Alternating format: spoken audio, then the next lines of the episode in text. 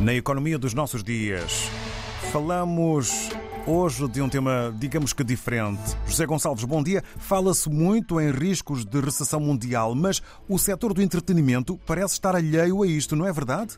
Sim, é um setor que está a portar-se muito bem, a promover, portanto, grandes lucros, a recuperar muito bem, muito rapidamente dos dois anos mais difíceis da pandemia eh, e, neste momento, há já indicações importantes eh, sobre o crescimento do setor, infelizmente, numa parte do mundo. E digo infelizmente porque, por exemplo, nos países africanos, tirando a África do Sul, o Marrocos e, de certa forma, o Quênia, os outros têm o turismo e o resto do lazer muito atrasados. E se pensarmos em lazer a nível da população interna, o lazer que é indispensável à vida humana, porque se o ser humano só trabalhar, transforma-se em escravo do trabalho. E é esta a vida de sobrevivência que marca a maior parte das populações africanas mas iniciativas estatais de eventos, eh, mesmo que sejam bastante simples, mas eh, com um grande número em todos os países africanos, seria um fator de enriquecimento, inclusive de saúde.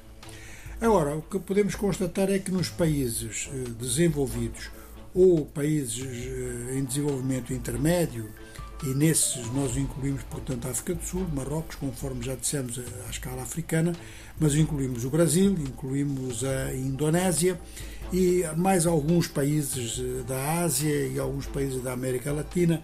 No caso da América Latina, o México e a Argentina são exemplos importantes.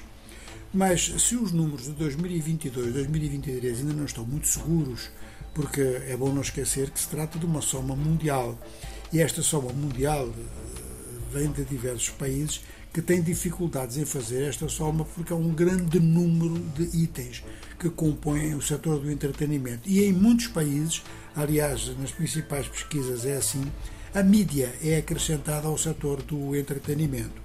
Em 2021, isto dá-nos uma ideia do peso mundial do entretenimento com a mídia a acrescentar-se, o volume financeiro que se movimentou foi de 2,2 trilhões de dólares norte-americanos.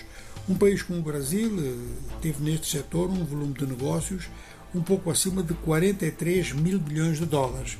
E agora, notícias de, desta semana eh, assinalam, notícias da Disney, assinalam que a Disney vai ter um quarto trimestre de lucros apreciáveis, aumentados, acrescidos, portanto, de 2 mil milhões de dólares, só graças a cortes de despesas.